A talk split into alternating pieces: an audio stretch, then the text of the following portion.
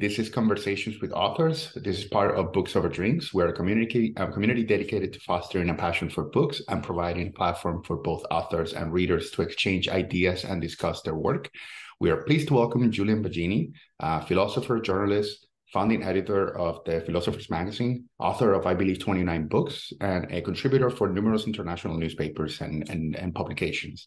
Um, Julian joins us today to talk about his latest book, The Great Guide, what David Hume can teach us about being human and living well. This is a fascinating book that gives us an in-depth look at the life and work of David Hume, a name that may not be familiar outside of academic circles, um, but that certainly has a profound influence in our society and across multiple fields of science, from Einstein's uh, theory of relativity to Darwin's theory of evolution.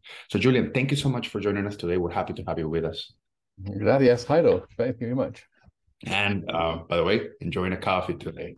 Well, we should talk coffee first because I mean, yes, I've got a coffee too here, and I, I noticed there was a bit of a Colombian connection, and this is actually related to our our topic. David Hume was a philosopher, but he was also the kind of philosopher who did enjoy the good things in life. So today, I'm actually I've got um, I'm drinking a Colombian coffee. It's a it's a special Colombian coffee. It's uh it's made with a geisha bean. Now, if anyone coffee coffee enthusiast there will know that geisha bean is one of those very rare um, beans. It's a very special one. So this is um very nice, you know.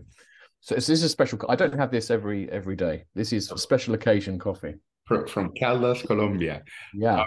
Um, now that you mentioned the um, the book is a mixture of an academic summary of Hume's maxims and treatises, um, treatises um, a biography as well that covers his life and work, but even a travel guide tracing back mm. Hume's steps across his native, his native Scot- Scotland uh, to La, Fre- La Flèche in France, uh, to England. So I'm very interested about um, knowing about your journey to trace back uh, Hume's steps and bring even bringing the book to life. You even you even mentioned that you drank the same wine uh, that he drank back in La Flèche. So, well, well, extraordinarily, yes, there is a vineyard next to the um, house where he lived in in La Flèche, and we just visited it, and uh, the person just gave us this bottle. She said it's a, it's, it's, just. Well, she is, it's, it's not a van, it's not a van special, van ordinaire. So a very ordinary wine, not a special wine. But it was a, but that's probably more typical of the kind of wine that was was drunk yeah? The kind of the light wine they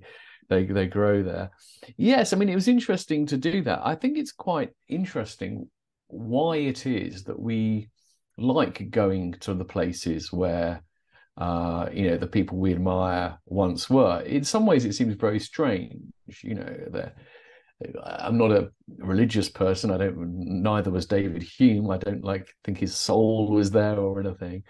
But I think you, you get this strange sense of connection, sort of realizing that you know on this piece of ground in this place, you're occupying the same space as someone who has now left and is not there. There's something quite profound about it, and it also reminds you, of course, of uh, partly gives you that sense of connection over time so it gives you the bigger perspective but it also gives you that idea of the passing of time because just as this person was there and is no longer there so you know you too will pass. You know in the future people won't remember us maybe and go there but you know our footsteps will be there too. So i think it it, it, it gives you kind of a sense of your your place in in history really and how small it is and how quick things pass.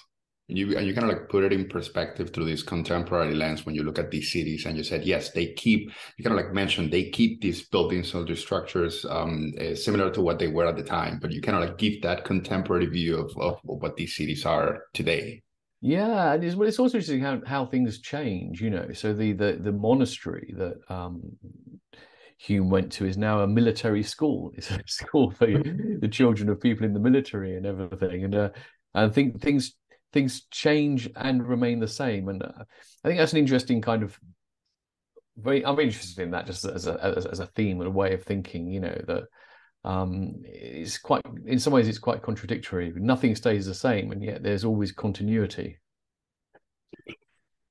The, this actually relate this actually relates to Hume's ideas of the self, of course, because Hume's conception of the self is very similar to the Buddhist one, and it's really the idea that there is no permanent essence within us, which is never changes, uh, rather, you know, where there are thoughts and our feelings. It's like this sequence. But yet within that sequence, there is a continuity. You know, it makes sense to think about David Hume, age 60, as the same person as David Hume, age 20, even though so much has changed. There's there's nothing permanent that stays the same between them. Yeah, uh, you mentioned uh, in your book that he that there was a transformative or transformation even um, when he, when it comes to like the what his beliefs and his ideas. You mentioned that the that I had a question about why was Hume's treatise of uh, human nature met with such criticism to the point that he actually, I believe, he came like he came to to question the his initial basically his initial, his initial work, even to the point of thinking like I may have taken it to the press too early. Um, yes, well, it's interesting that because there's a very famous line where um, Hume says, you know, no book was less fortunate than the treatise which arrived dead born from the presses. He said, um, and that's actually the historians suggest that's not entirely true. Actually, it wasn't a great literary success, but it was discussed and it was reviewed, um, so it wasn't completely ignored. Um, and I think, well, it's a very long book. He was a young man without previous reputation. I mean, it's extraordinary, really, that the book could be published at all. I mean, very difficult, you know, for someone in their twenties to write a major thesis on philosophy with with no background um, and expect it to get um, read. And I think, but he, his his regrets were, like you said, too early. It wasn't that he changed his mind on on anything significant in the book, um, but he believed he didn't present it in in the right way. And interestingly, he went on to become very well known in his time as an essay writer. He wrote essays and really, it was a, in that form he excelled. He was very, very good at it. And I think that skill of writing the essays enabled him to then then he sort of effectively rewrote the treatise as a a number of two smaller books. Um, but I think he had learned a lot about clarity in writing and style, and so it was it was better received the second time round. Although it's very bizarre, still today, a lot of the academics think of the treatise as the masterpiece and the other works as minor, but I don't understand that. I mean, he himself, the later versions are the definitive versions. The the treatise is the first draft, but I don't know. I, mean, I think it's a prejudice that it's the, you know, it's the big book in three volumes, so it's his masterwork. Uh, it, it, it isn't. It, you're better off reading the inquiries that come later. Yeah. Now you called um, you called David Hume initially um, in the you, you call him an obscure figure in the sense that um, he remains largely unknown outside of the academic circles, um, which is interesting as he's considered to be such an influential figure, mm. not just for philosophers but people in other branches of academia. So why is it that Hume's is not a household name? Yeah, and it is it is a, it is a good question. I mean, in philosophy, he is in in, in English speaking world okay in the english speaking world he's he's number one of anyone you know the only competition is from aristotle and plato. Um, they, they've done surveys of this. So he's such a big figure in philosophy. Well i think there are a couple of reasons. I mean first of all his philosophy is not obviously a philosophy of life. It's not a, a, a way to live. I mean one thing i wanted to do in the book was to show that actually it is. it's not obviously so because it's not presented as such, but there's a lot we can learn from it. He didn't present it like that. And a lot of his most famous ideas are actually can seem quite technical. So, you know, if you ask uh, most philosophers, what's David Hume most known for? They'd say, well, it's his distinction between ideas and impressions as to how we perceive the world and his theory of causation in which he thinks that we don't actually ever observe causation, nor can we. Uh, so already, already, some people are probably falling asleep listening to this. Right? It doesn't sound very exciting. Um, so he, he, he's best known for these kind of metaphysical issues. He doesn't write obviously about sort of how to live and so forth. And also, I don't think he fits the stereotype of the the paradigm of the heroic figure. You know, people like Nietzsche Kierkegaard, the sort of tragic figures. Uh, Hume was basically he had a depression episode in his young life. He got over it, and then he was basically a jolly, contented person who had a nice life and died at a decent age for his time. So I don't think he has that romantic sort of allure of the sort of the tragic person who died young or unappreciated. When, a combination of those things. When you say ideas and or this this this um concept that he had about ideas and impression, are you specifically referring to um, in the book you talk about whether if things where we learn through experience or vers- or versus or versus learning through kind of like the theory of it of things. Mm. Is that is that what you're referring to? Yeah, yeah. Basically, well, the ideas and it's not quite that. The ideas and impressions is that uh, Hume is often called an empiricist. I mean, all these labels are things put on afterwards, but like John Locke, who came before him, he believed that really all, all the important information about well not all most of the things we know about the world are, are based on experience and uh, and essentially in experience we have what are called impressions. So you'd call these sense perceptions what we hear see taste but also what we feel inside you know feelings uh, physical feelings emotions. So impressions are these kind of the things that we perceive. And then we retain an idea of them ideas of them in our memories thoughts and so forth so he kind of thought ideas and impressions between them really add up to everything that we have in our in our minds and that every every idea is the product of some kind of previous impression so everything ultimately comes through the senses i say almost everything because the causation issue is slightly different um, but yeah, but, but that's the view he has. Yeah. Something that makes your book so wonderful is that it takes these um, Hume's 18th century writing style and it makes it approachable to a general audience. Um, uh, yet, far from diluting the ideas, I think it, it, it, elevates them and makes them, of course, approachable. Um, so, putting aside those who misuse the term philosophy, it remain. I, I believe philosophy also remains at arm's length with the general public. Do you think that that this is the case? That is it confined to, or has it traditionally been confined to academia, or do you think that there's a shift towards um, making it more approachable to a general public? Well, there, there, there has been that shift, yes. Um, I think the retreat to academia is a modern thing. I don't mean modern as in the last 20, 30 years. I mean, you know, product of like from the 19th century onwards, you know, uh, pr- previously philosophy wasn't like that. David Hume never had an academic position. He was twice denied a professorship in Scotland because he was considered too um, heretical. He wasn't a he wasn't a Christian, and was considered a, a, a heretic. Um, but for a while, I think academic philosophy. I mean, I, when I went to university as an undergraduate, it was a time in which there was very little public philosophy being done. And I think there's a big suspicion of it. I think people felt that philosophy needed to be taken seriously, like the sciences, and therefore people were very keen to emphasize how it wasn't about the meaning of life or anything like this you know? It was about hard questions about you know scientific method truth uh, and so forth. But i think they were trying too hard.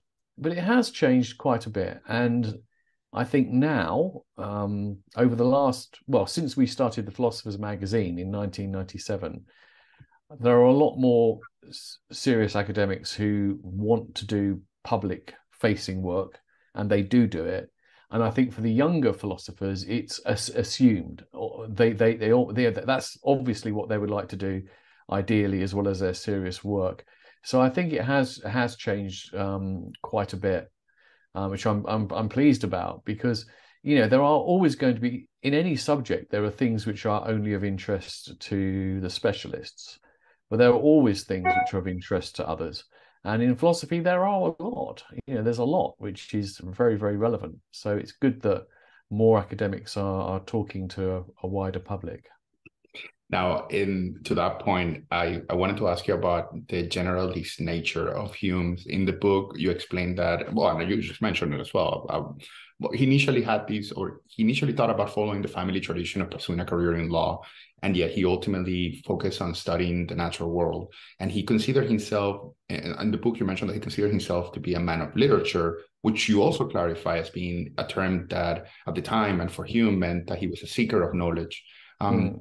If you consider, you mentioned um, as well um, people like Descartes, um, and and and notice that these were generalists. So I was wondering, was this a product of their time um, as a sort of like underexplored branches of sciences, um, or was there something else that drove home uh, uh, Hume's to um, to specialize? Not to. Well, I, I, yeah, I think the specialization was sort of came later when it came to these things. Um, most people at that time, you know, you wouldn't have had all those sort of different labels for people, uh, or they certainly wouldn't be seen to be exclusive. So if someone was a historian, you wouldn't think that meant they were only a historian.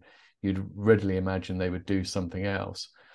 And of course, you know, I mean, one reason why we don't see that now is that the, there's too much knowledge out there. Um, you, you, in order to be really good at anything, there's too much to know within the narrow area. So I think it's understandable that we become more specialized. I mean, all of these great philosophers of the early modern period were generalists. I mean, Descartes did vivisection, you know, he dissected animals alive, unfortunately. It wasn't a very cruelly. Spinoza ground lenses and did various experiments with optics.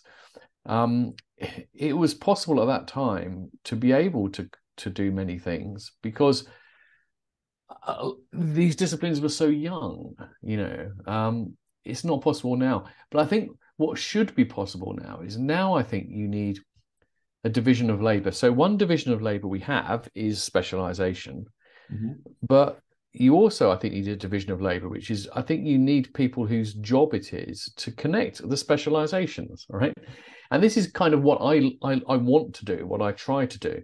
I think that I'm not the, a, a, narrow specialist. Um, and the, what I often try to do in my books is to make the connections from people who are specialists. Because otherwise, you know, you're only ever seeing one tiny corner of the big picture. But unfortunately, in the academic world, it's very difficult to be that kind of person who puts things together. It's not it's not rewarded, and all the reward is for the specialist. So I, I'm not against specialization, but I think we also need some broader people. And when you look at the kind of, if you look at what Hume did, I mean, Hume couldn't have made the contributions he made to philosophy unless he was also you know, historian, philosopher, and so forth. You know, yeah. Um, we do lose something when we become too narrow.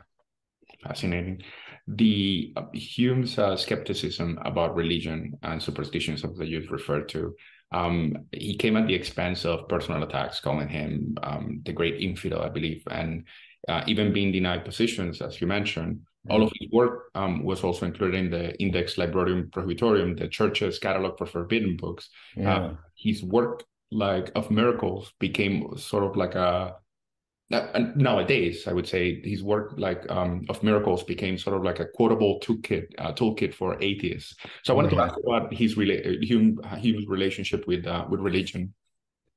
It's a very interesting one because today he's a hero to many atheists secular humanists. And i think when you look at his arguments it seems that's very understandable. He does give a lot of support and help for that but what's interesting is that he himself didn't prefer the atheist label. Um, there is a story now, you know, like a lot of these stories, it may not be entirely historically true, but there's there's it kind of rings true from what else we know, which was when he was in Paris in later life, and this time he had a great reputation. And all the French philosophers loved him and they gathered around him and uh, he was uh, supposedly at a dinner hosted by Baron d'Holbach. Baron d'Holbach was a famous aristocratic um, atheist, and he had these dinner parties where all the, the, the greatest sort of thinkers of the day were. And um, David Hume says he's reported to said that he didn't believe in atheists because he'd never met one, and uh, he was said, "Well, look around the table. You know, there are there are fourteen here, and the other three haven't made up their mind yet." And he was supposed to be somewhat shocked by this. Now, this sounds strange. When you read what he says about religion, it seems very obvious he has no religious belief. So, why was he shocked by atheism? Well, it's a slightly technical distinction, I think. But I think for him, um, and Bertrand Russell, many centuries later, had a similar view. Technically speaking, um, he he didn't think there was any good reason to believe in a god. Um, he didn't believe it was certain there was no God. He just didn't see any reason to believe in God. So he, he believed, he lived without belief in God, right? And that I think for most people says he is an atheist. He's not undecided, right? He's not undecided, but he's just not 100% certain. But I think for him, he he he he like many people thought, well, atheist has got to be a term for people who are, you know, absolutely certain and committed. And the point is, he felt that with so many matters, um, you know, we he says a wise man proportions his belief to the evidence, and that we should never be more certain than we need to be. And he we say he doesn't need to be certain that there's no God. He can just live his life as though there isn't. So he's a very moderate. I think I think with the modern uses of the word, it is accurate to call him an atheist. But he's a he's a he's a moderate atheist and he's an open-minded atheist and he's not he's an enemy of the worst aspects of religion but he's not the enemy of all religion. He had friends who were priests and vicars in the church. He spoke to these monks at la flèche you know he he was their intellectual company. And so i think i think that's a really really good model because i think i do think it's true that if and i do lots of things with with religious believers and I think that I have more in common with people who are not dogmatic and genuine seekers after truth, religious or non religious, than I do with people who are dogmatic, religious or non-religious. You know, I, so, so, for me, rather than the, the key division is not between the religious and the non-religious, it's between the dogmatic and the non-dogmatic. That's more important for me. So, and I think Hume Hume was like that. Yeah. You mentioned that he, um, when you wrote about his contentious relationship with religion, um, he had one, yet he surrounded himself, as you mentioned, with those he disagreed with in principle or ideology. Yeah. Uh, you, what you just mentioned, that he was, that he enjoyed the company of Jesuits um, while at La Flèche, um, because who became sort of like a source of intellectual, I would say, like stimulation. Um, yeah. We live in a time when political or and, and ideolo- uh, ideological uh, divisions have driven people to seek comfort in groups um, and environments where their ideas are shared and disputed uh, are not disputed. What do you think mm. this is? We have this shift, and do you think that this is something that is sustainable? Well, I I, I don't think it becomes sustainable because it's not it's not healthy, and I think that the problem is even if you are almost write about almost everything if you don't engage with any kind of criticism or anything then your thinking will degenerate and and will go wrong. I mean you see this happening very very quickly. Um, this is why um, authoritarianism is so dangerous politically. Um, you know you're from south america and in, in the americas we've seen various countries where people have come to power who, at the time that they come to power, I think you can probably say they had very good aspirations, good policies, and so forth. But when they you know, sort of seize absolute power and become authoritarian, over time, um, things become degenerate and they they become gripped by their own belief that they deserve to be in power, they don't listen to criticism, they make mistakes, and you end up with disastrous sort of systems. And eh, other, yeah, I, I only mentioned America because you're from there, but we we've seen it all parts of the world, Africa and and and, and Europe too. I mean, Europe. Um, because Europe has been quite stable and democratic for quite a long time, uh, people imagine that Europe is perhaps immune to this, and it absolutely isn't. And we have to be very, very careful here because it, it could happen very, very easily. There have been a few leaders recently in Europe who have been very, very close to becoming dangerously autocratic. In fact, some countries have done that already. So yes, it's not it's not it's not sustainable. And I think that that that kind of ability to be able to, I mean, really, look, the point is this: that you should have nothing to fear because if your views are correct, they will you will have a response to the critics and you will have an answer to them.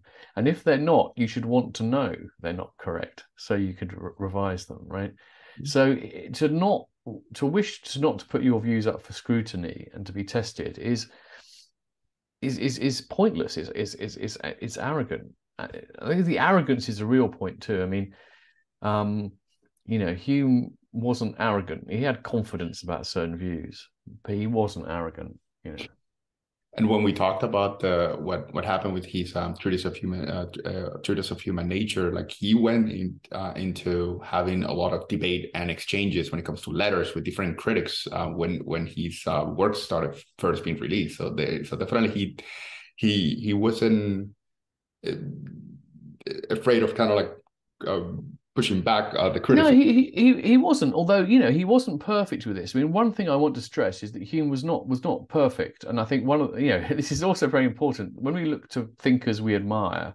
Even the best got things wrong, and um, perhaps the best example of this was he had a contemporary critic called James Beattie, and by all accounts, Beattie on most things was quite you know he was arrogant, he was hostile and he often didn't understand Hume properly. And I think Hume decided he wasn't worth his attention, basically, and didn't pay attention to him. But there was one criticism where Beattie was absolutely correct. So there's a very famous, unfortunate um, footnote in one of Hume's essays in which he, and it's a footnote in which he says he suspects, uh, he's not certain, but nonetheless, his suspicion is that the you know essentially that the white races are intellectually superior to the non-white races okay? On the base and this was of course at the time was a, not at all a controversial view whatsoever. And um, the point is it was only a footnote. It was only i suspect it wasn't certain. But he he had a chance to revise that and he didn't. He only revised it very slightly. James beattie um, gave a very, very good criticism of what was wrong with this view. He gave him the evidence that actually, if you care to look, you can see signs of intelligence and civilization in all other parts of the world, and it's nothing to do with it. Hume didn't engage with that. And I think that was because it's understandable that you don't you have to choose who you, who's worth discussing with and who's not. You can't discuss with everyone. Mm-hmm. And I think he decided James Beattie was not a worthy person to engage with but uh, this actually was was premature. So he was far he wasn't perfect at all, and he and and that was a one case where if he had listened and engaged a bit more with his critics, he could have avoided what was by far and away his worst mistake. And to that point, you argue in the book that the idea of holding like morally objectionable views, which in this case was the case, um, um, the the idea that it should disqualify um, eh, figures like um, like Hume's is potentially something that is misguided. And you even quoted an example of a recent petition that came um, to rename um, David Hume's Tower in the university at the University of Edinburgh to a Tanzanian politician who ultimately yeah. was um, raised that he has his own uh, prejudices. So yeah, yeah, he's he's deeply homophobic. So yeah, Gandhi. Gandhi is you know there's not many people bigger heroes than Gandhi. Gandhi made various remarks which were anti anti black people, um, uh, and they're very they're very very clear. Uh, I, you know, I think again, it's it's very we have to sort of like walk a careful line here. I think it's too easy to say, oh well, it's a different generation, a different time, forget it. Um, that's too easy because you you should you I think you have to ask the question: Is this um, prejudice we see? Is it a reflection of a deep flaw in the thinking, or was it a very local blind spot? Okay. And I think that a lot of people think that um, when people like Hume say this, they are revealing a more general imperialistic kind of mindset which should make us question other things they say as well. Okay. And I think that's a fair question to ask. But I think when you look at Hume's philosophy as a whole, it's very difficult to see that remark as revealing a, a broader flaw. I think the broader flaw, the, the broader flaw it reflects is that he he was a, a, little too conservative, right? He was a little bit too um, he he didn't push hard enough against the conventional views of his time, right? For various reasons. I think that was a flaw. But his general philosophy is one which is one of the prime things is to like we said earlier, proportion your beliefs to the evidence, and that was central. And that therefore, there is no question that Hume would have retracted that comment when presented with better evidence. There's no question that it wasn't in conflict. You know that he wouldn't have had to revise anything else in his system, only that view. So um, on the other hand, yes. So, so if you judge someone for every flaw, if you dismiss the whole system on the basis of every flaw, I don't think you can accept anybody because you know almost everybody has got their their blind spots. I mean, we don't we don't, for example, reject Newton's science because Newton actually was very interested in alchemy. Extraordinary, you know, the great scientist interested in alchemy, and they were like, there's a Nobel scientist, I can't remember which one now, a great physicist who got completely obsessed with the idea of high dosage vitamin C being essential essential for health. Completely, completely mad, you know. So it's not always a moral thing, but nobody gets everything right. So the key question is: Does the mistake reveal a bigger flaw in their thinking, or is this a fairly a, a local one? And in, in Hume's case, it was a local one. I'm sure both things can be true and you can condemn past prejudices and, and yeah. yet understand that we are kind of like socially conditioned um, in uh, people. Um, I, I, wanted to finish with uh, asking you about the title of the book. Um, the, the the book is um, called the great guide and what yeah. teaches about being human and living well. So why choosing that book and why was the um, the your intention when writing it well, I mean, actually, the, the story's going to be slightly more complicated than this because the title, the title was not my idea. I think it was a good, a very good idea from my editor because the phrase "the great guide" was like the experience is the great guide to life. That's that's what Hume said, and I think that captures a fundamental idea in his philosophy. But of course, it then gets this different meaning in the title as Hume being the great guide. He is this. He is a great guide um, to life. But the, the, the why I sort of decided to approach it in this way, um, it's a bit more sort of organic than that. And in fact, the story of the book's a very unusual story because it started with a commission to write a short book for a series being published in Korea, in Korean. Okay. So I've written a book on David Hume, which has been published in Korean. Um, and um, I think it's been published. I haven't seen it actually. and but when as I was researching the book, I kind of began to think, do you know what? There's a there is a bigger book to be written here, and I just just struck me that so much of what he said was useful that we could learn from. So this isn't a translation of the Korean book. It, it's it's a it's an expansion and a development, and it's been edited quite a lot. So it's like a it's like a remake, you know, like some some filmmakers they make a film and then they remake it twenty years later. The time distance is shorter, but it's like that. So it, it was a kind of organic process, and, and the reason the reason I agreed to do the book, the Korean book, was one big reason was that at the time I'd always been a big admirer of Hume, but I hadn't, there's so much of his work I hadn't read.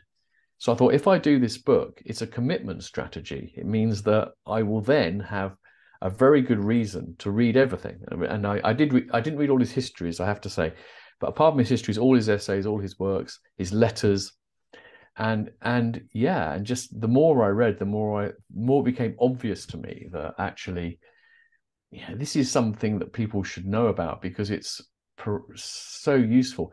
And I think what's really perhaps most powerful is not any particular idea, but the whole spirit of his thinking, which is open minded, non dogmatic, based on evidence, um, and civil against division and, and factionalism, people in teams that I thought, yeah, this this is this is someone who we could we could do to, to know about.